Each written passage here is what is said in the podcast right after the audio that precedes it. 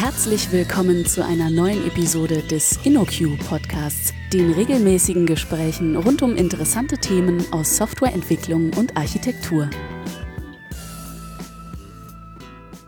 Hallo und herzlich willkommen zu einer neuen Folge vom InnoQ Podcast. Ähm, ich bin Michael Fitz und zu Gast habe ich heute den äh, Simon. Hallo Simon. Hallo Michael.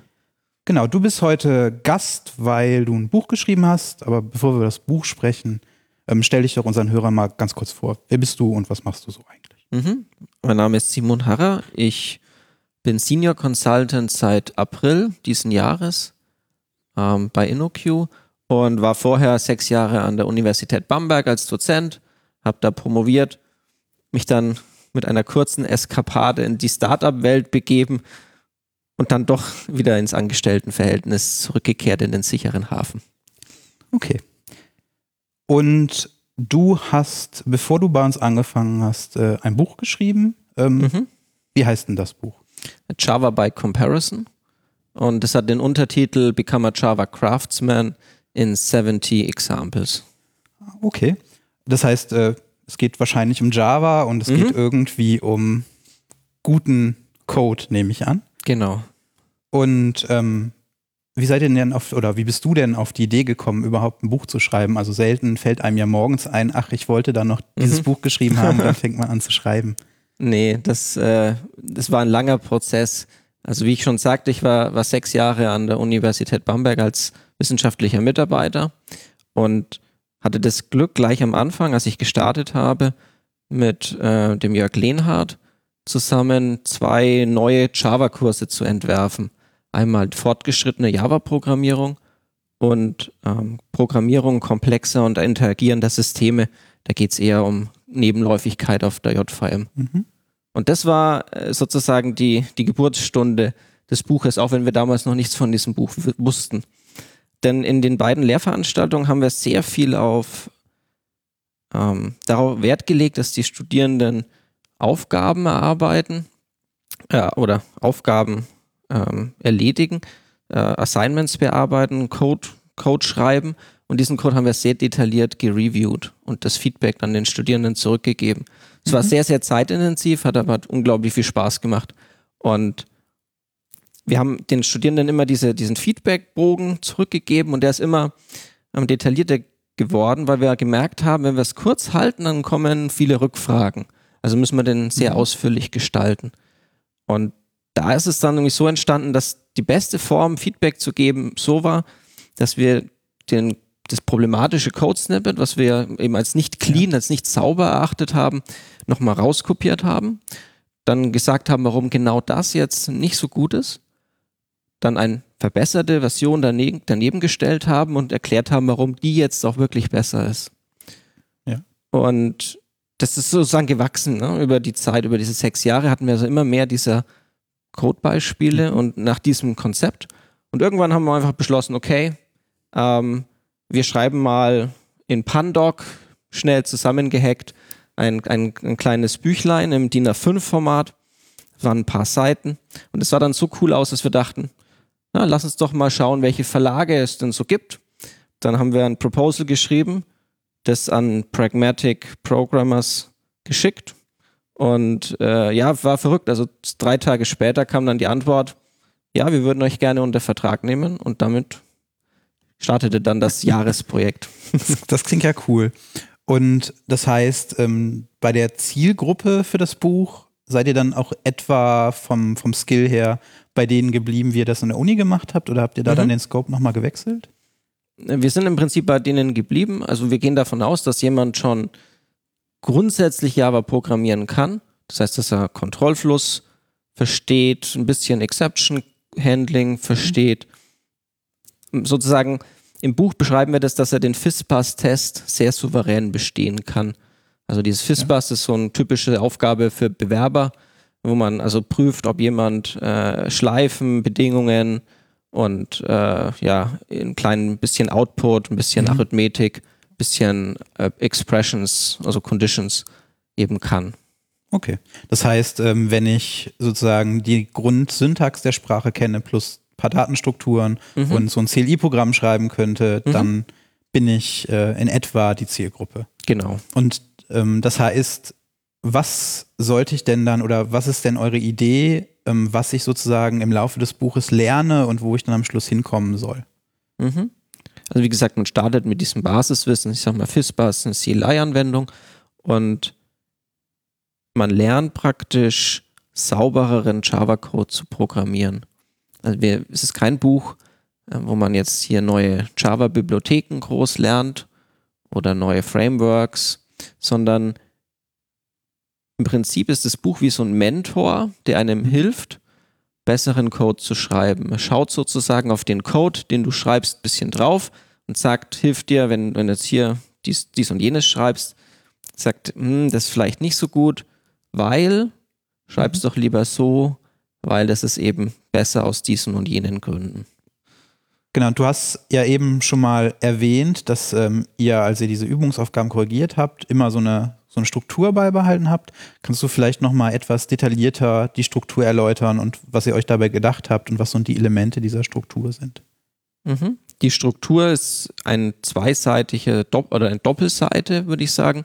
Man auf der linken Seite hat man eben äh, ein, ein Codebeispiel, das ein Problem hat, aber nur ein Problem, auf das wir uns fokussieren wollen. Da können noch andere Probleme mit, mit dabei sein, aber okay. uns interessiert immer nur ein Problem, ja. ein konkret in einem konkreten Code und darunter eine Erklärung, warum jedes Problem auch wirklich ein Problem ist. Also wir wollen Problembewusstsein schaffen. Und auf der anderen Seite, direkt daneben, wenn man das Buch eben so aufklappt, ja.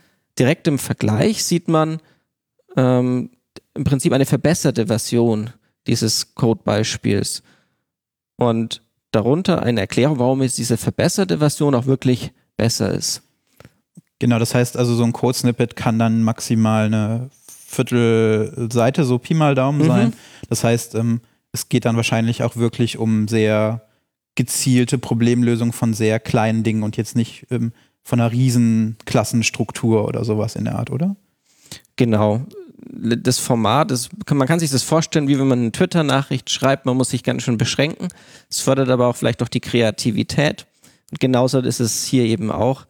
Dieses Format hat uns einerseits beschränkt, aber auch erlaubt, dann sehr fokussiert bestimmte ja, Probleme im, im Clean Code-Umfeld darzulegen und einfach zu verständlich darzustellen gerade für Anfänger ist es ja sehr wichtig, dass man es einfach und verständlich darstellt. Ja, auf jeden Fall. Und äh, wenn man ein Beispiel zu groß aufspannt, muss man ja auch gleichzeitig viel mehr im Kopf halten und so kann man tatsächlich so Problem für Problem ähm, angehen. Mhm. Besonders stark ist es eben, dadurch, dass man den Code links, rechts direkt im Vergleich sehen kann.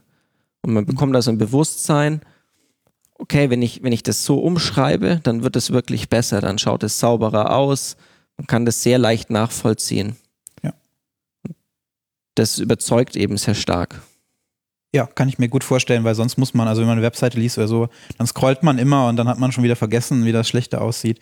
Insofern finde ich das gerade auch mit dieser Gegenüberstellung tatsächlich eine ganz gute Idee, zumindest in dem, in der Print-Edition sozusagen. Wenn man das dann digital liest, muss man sich einen zweiten Bildschirm kaufen oder sowas. Ja, aber es gibt äh, in Adobe äh, Reader kann man äh, doppelseitige Anzeige ja. Äh, aktivieren und da geht es auch sehr gut. Ja, das ist gut zu wissen, das äh, werde ich dann wahrscheinlich in Anspruch nehmen. Ähm, jetzt habe ich gesehen, also ich habe das Internetsverzeichnis und so über das Buch mal ein bisschen geskimmt. Ähm, genau, wir haben noch gar nicht gesagt, das ist, äh, glaube ich, am Ende April mhm. rausgekommen. Genau. Das heißt, äh, wenn ihr uns hört, dann solltet ihr das beim im deutschen Buchhandel ohne Probleme äh, erstehen können. Mhm. Ähm, aber ich habe gesehen, ihr habt sozusagen als Inhaltsstruktur so generell etwas größere Blöcke aufgemacht. Ähm, kannst du da mal sagen, was, also was war die Idee und was sind das so in etwa für Blöcke? Mhm. Wir, wir starten am Anfang mit einfachen Problemen, so zu Code-Style. Und äh, das ist eher so, um, um sich mal rein, um reinzukommen. Ähm, und dann geht's äh, weiter. Wir haben äh, ein Kapitel zu Kommentaren, mhm. zur Benennung von allem Möglichen, ob es jetzt Variablen, Klassennamen ähm, oder ja, Paketen sind. Ja. Dann haben wir Fehlerbehandlung mit äh, Exceptions und wie was man da alles beachten muss. Ähm, Testing mit JUnit 5 sogar schon. Da sind wir ganz up to date. Äh, objektorientiertes Design äh, funktionale Aspekte über Java Streams und äh, Optional und dann ein abschließendes Kapitel über Dinge, die man, die dann irgendwie wichtig werden, wenn man, wenn man in die rechte Welt äh, losgelassen wird. Sei das jetzt äh, Logging, Continuous Integration mhm. oder Arbeiten im Team mit gemeinsamen Java-Formatierungsrichtlinien, solch, solche Themen. Das ist cool, weil das ist ja dann tatsächlich auch noch was, also gerade wenn ihr eure Zielgruppe habt, die so noch äh, am Anfang ihrer Karriere stehen, mhm. die tatsächlich auch nochmal diese Grundlagen, die so ein bisschen von der Sprache ja weggehen, auch noch mhm. mitlernen. Das äh, finde ich ganz cool. Ähm, und ich habe gesehen, ihr habt immer am Ende des Blockes nochmal so eine Art Zusammenfassung, die nochmal diesen Gesamtblock so ein bisschen zusammenfasst, nehme ich an, richtig? Genau, also jedes Kapitel wird äh, motiviert. Das immer mit, meistens mit irgendeiner Metapher. Äh, das ist immer ganz, ganz schön. Und dann schließen wir es eben nochmal mit so einem kleinen Wrap-up eben ab. Okay. Ähm, jetzt haben wir schon über die generelle ähm, Aufteilung gesprochen und so, so in etwa, was so ein Item ist. Und ich denke, um einfach nochmal ähm, zu gucken, ähm, möchte man das Buch kaufen oder ist da was für einen drin, ähm, wäre es vielleicht ganz sinnvoll, wenn wir mal so zwei oder drei Items uns rausnehmen und einfach mal drüber sprechen. Ähm, vielleicht fangen wir mal irgendwie mit was vorne an. Ähm, und wir sollten es auch noch so, wir müssen es noch so halten, dass wir es vielleicht auch äh, ihr als Hörer versteht äh, oder als Hörerinnen versteht. Ähm, ich würde vielleicht einfach mal zufällig rausgreifen und sagen, wir könnten mal über ähm, Verneinungen als erstes sprechen. Das ist, glaube ich, ein Item, was relativ am Anfang steht.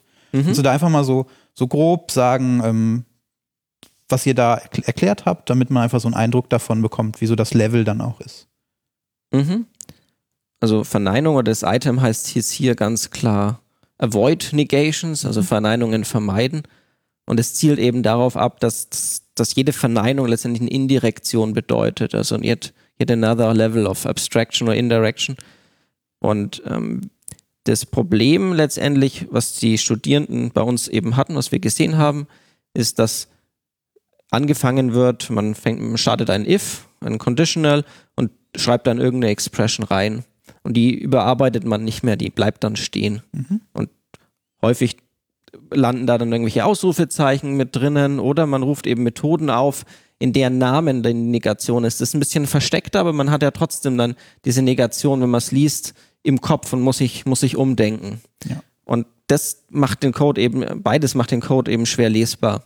Und in einigen Fällen kann man durch sehr einfache Möglichkeiten diese Negierung eben komplett vermeiden. In dem Fall, in diesem Beispiel, haben wir ein if und mit einem else zusammen.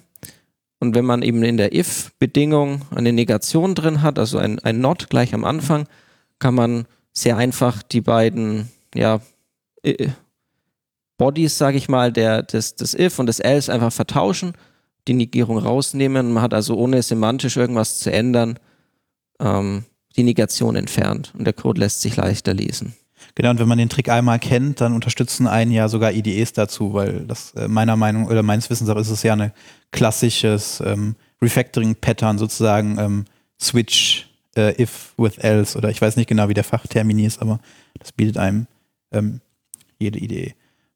Genau, und genau. Ähm, das, das, äh, diese Negation bezieht sich ja nicht nur auf das Negationszeichen, also das Ausrufezeichen, sondern auch, wenn man im Methodennamen sowas wie is invisible oder is not visible oder also auch da können ja Negationen vorkommen. Genau, es geht schon ein bisschen in Richtung Naming dann, aber wir haben es jetzt eher aus der Negierungsperspektive gesehen. Und ähm, dann soll man eben eine Methode nehmen, die das eben nicht enthält. Zur Not muss man die noch schreiben. Aber äh, der Code wird einfach dadurch äh, viel, viel lesbarer, wenn man sozusagen auch dann wieder umdreht und die, die Methode nimmt, die eben keine Verneinung in, im Namen enthält. Genau, ich kenne es sonst aus der Praxis, man neigt sonst manchmal auch dazu, doppelt zu verneinen. Also äh, mhm. not is invisible zu also zu benutzen, äh, anstatt einfach is visible. Und das ist, glaube ich, äh, klar, dass das äh, lesbarer ist, weil es ja auch die Intention viel mehr äh, ausdrückt. Genau, wir haben hier noch den schönen Satz im Buch Everybody likes no negations. ich glaube, das zeigt das ganz gut. Ja, das ist auf jeden Fall eine sehr schöne Zusammenfassung, die gefällt mir. Ähm, dann wollen wir noch ähm, vielleicht ein etwas ähm, komplexeres Beispiel mhm. nehmen. Ähm, genau, du hattest vorgeschlagen in unserer Vorbesprechung, wir könnten nochmal über ähm, State und Behavior, also über ähm, State und äh, Funktion oder äh, äh, Funktionalität sprechen. Mhm. Ähm, sag doch mal, was, was da so eure Idee war. Genau, also wir haben hier ein Item namens Combine State and Behavior. Und das ist eben was, was wir sehr häufig gesehen haben, dass Studierende einerseits Klassen gebaut haben, die eigentlich nur Zustand enthalten haben und dann Klassen geschrieben haben, die nur Verhalten hatten, also nur Methoden, und während die anderen eben die Felder äh, enthielten. Also das komplett getrennt. Das sieht man teilweise auch in der Industrie, das kommt dann auf die Frameworks drauf an, weil man eben alles äh, stateless machen möchte. Ähm, da ist vielleicht eine, ist eher so eine Ausnahme. Aber allgemein, wenn man sich Objektorientierung anschaut, möchte man ja Zustand und Verhalten, vor allem Verhalten, was mit diesem Zustand interagiert, möglichst nah beieinander haben, um also eine hohe ähm, Kohäsion ja. zu bekommen. Und die Idee ist eben, dieses, das Problembewusstsein aufzuzeigen. Und das haben wir hier in diesem Beispiel gemacht. Wir hatten hier eine, eine äh, Raumschiffhülle, die kann eben Löcher enthalten, das ist der Zustand. Und wir haben eine äh, Reparatureinheit, die kann eben Löcher von in dieser Hülle ähm, reparieren. Und wie ich schon erzählt habe, wir haben aktuell ist das eben aufgeteilt. Und es wäre aber besser, man würde sozusagen in der objektorientierten Designwelt, man hätte einfach eine Hülle, die hat intern diese Löcher und man kann eben eine Methode aufrufen, ähm, ich soll jetzt bitte repariert werden. Dann würden die, die Methode, die auf diesem, diesem Wert der, der Löcher in dieser Hülle arbeitet, viel, viel näher dran sein und man hat die Möglichkeit dann den Zustand auch zu verstecken. Also Information Hiding ja. zu betreiben, was ja auch ein Ziel ist, sage ich mal, des, des objektorientierten Designs. Genau, sonst findet man in dem Projekt nachher so ganz viele. Also findet man Person, dann findet man Person Util und eigentlich ist das der spannende Teil steckt in der Util-Klasse und Util ist ja auch noch so ein, so ein Name, der so halb nichts, also hat ja eigentlich eine klare semantische mhm. Bedeutung, aber man neigt dann dazu, so große Util-Klassen zu schreiben. Ne? Das Genau, es geht aber sogar noch weiter Richtung diese Manager- oder Controller-Klassen. Ja, ja. Also die klassischen Wörter, die man da oft gesehen hat bei uns im, in, den, in den Beispielen. Genau, das heißt, äh, es ist tatsächlich eigentlich nochmal diese klassische Idee, auch an der Stelle nochmal zu zeigen, dass Objektorientierung gerade beides zusammenfügt, mhm. ohne direkt mit diesen Hammern, in Anführungszeichen, Polymorphie äh, und sowas äh, zu machen, sondern erstmal so Grund, einfach nur Basis, beide Dinge zusammenzuführen. Genau. Genau, und dann würde ich vorschlagen, ähm, nehmen wir noch ein, ein, drittes, wo wir schon ähm, in der Vorbesprechung äh, Spaß dran hatten, weil das durchaus unterschiedlich zu sehen ist. Ähm, du hast gesagt, wir haben da noch sowas mit Lambda und Methodenreferenzen. Ähm, was hat es denn damit auf sich? Genau, das Item, was wir uns da rausgesucht hatten und diskutiert hatten, heißt Favor Method References over Lambdas. Und mit Java 8 kamen ja die Java Streams mhm. ähm, dazu und eben auch, auch Lambda-Konstrukte. Und man kann ja, oder man bildet ja häufig dann eine, eine Liste in, in einen Stream ab und dann filtert man, man mappt und dann lässt man sich irgendwie eine neue Datenstruktur aus einer Liste oder über Count zählt man die Elemente oder solche Themen machen. Und genau bei diesem Filter muss man ja ein Prädikat übergeben, also irgendetwas, was ein Element der Liste auf einen Wahrheitswert mhm. abbildet. Und da kann man eben ganz normal einfach eine Lambda-Expression reinschreiben. Ja. Das ist auch der Standardweg, den die Studierenden als erstes machen. Sie, sie lernen, okay, ich kann hier Streams programmieren und ich kann hier Lambdas reinwerfen, also schreibe ich das einfach hin. Mhm. Also äh, List-Element, Pfeil und dann irgendeine, irgendwie genau, komplexerer Code. Und das bleibt meistens gar nicht bei einer Zeile. Das wird dann auch schnell mal mehr. Vielleicht nicht immer beim Filter, aber oft dann beim Map oder bei anderen Operationen. Und das Problem hierbei ist, dass man das nicht separat testen kann. Man kann immer nur den gesamten Java Stream, also diesen gesamten Block, der da, der da aufgerufen wird, testen, weil das Lambda ist ja in dem Filter versteckt. Ja. Sozusagen ja, ja. als so inline definiert. Man kommt da irgendwie nicht ran. Man kann das natürlich in eine, in eine Variable rausziehen.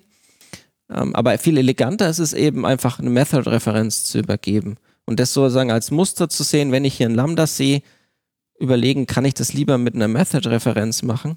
Weil diese Method-Referenz kann ich ja separat aufrufen und testen. Und damit ähm, habe ich also die Möglichkeit, viel saubereren Code zu, zu schreiben.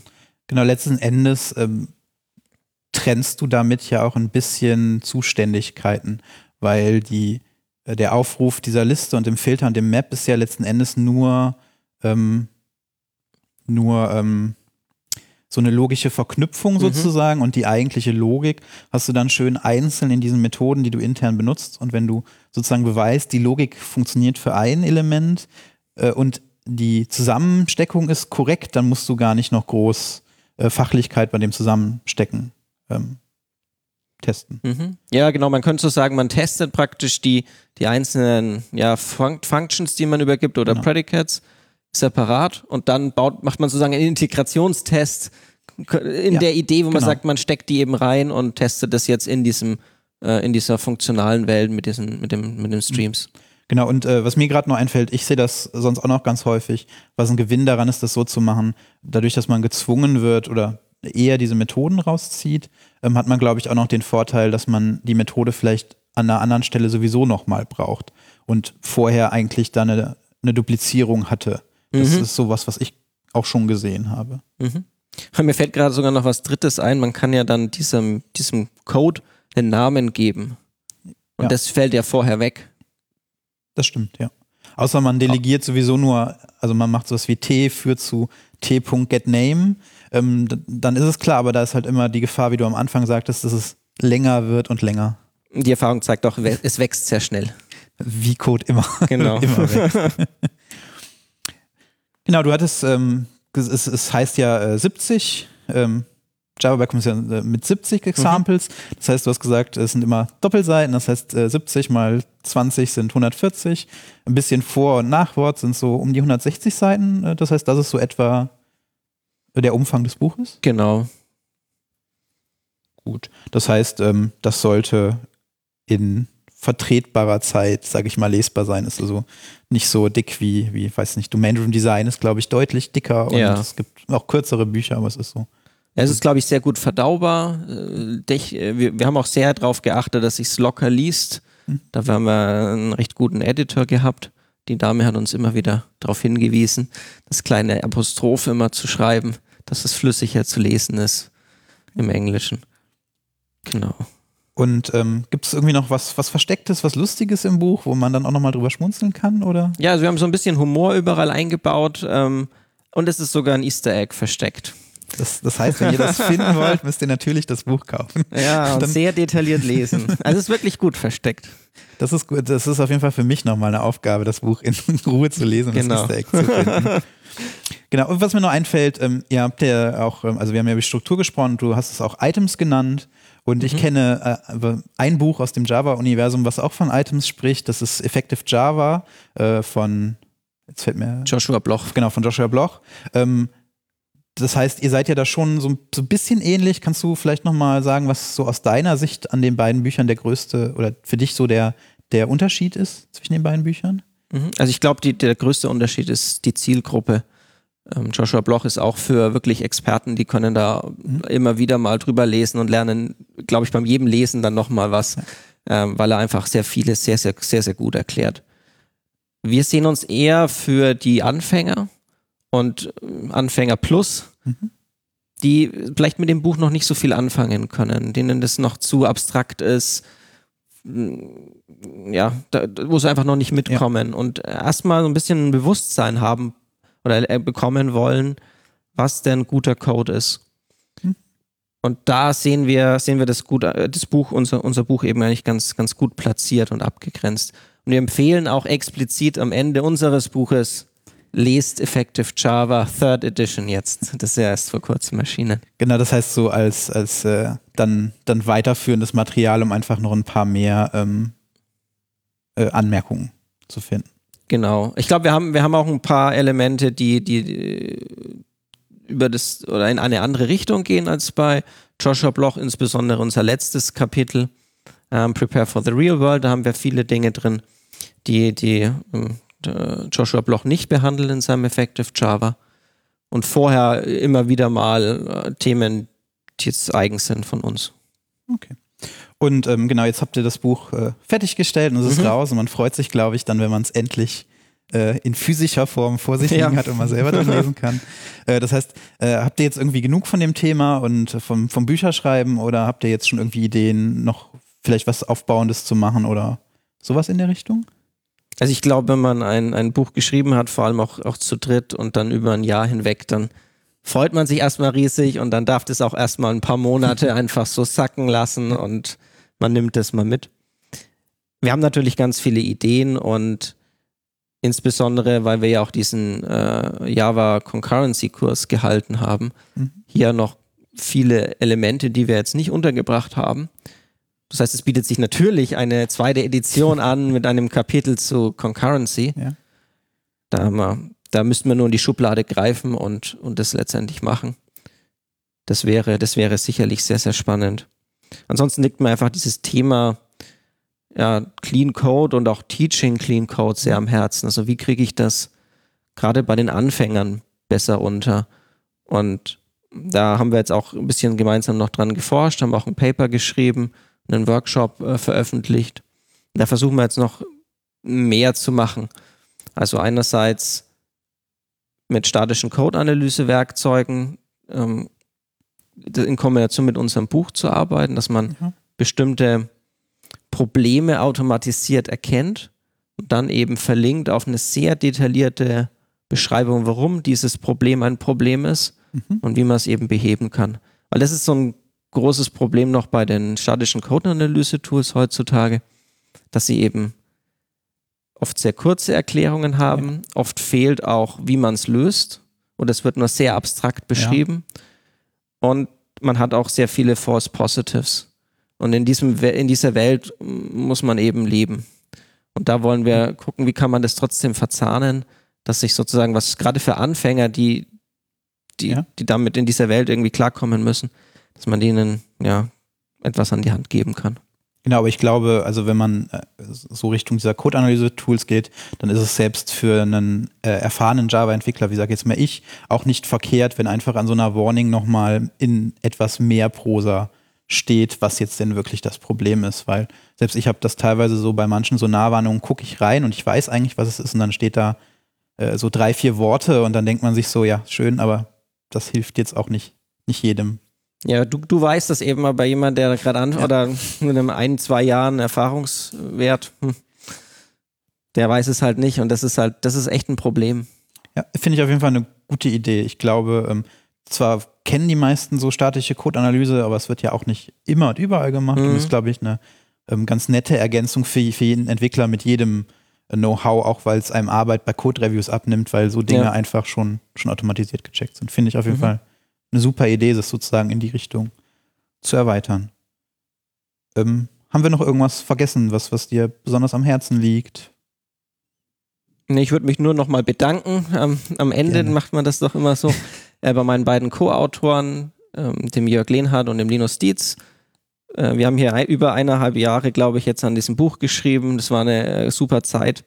Und ich glaube, dass äh, ich glaube, ich freue mich auf, ein, auf eine zweite Edition, wenn das machbar ist. Genau. Das ist schön, wenn man sich danach noch äh, riechen kann und nicht vollkommen ähm, zerstritten hast.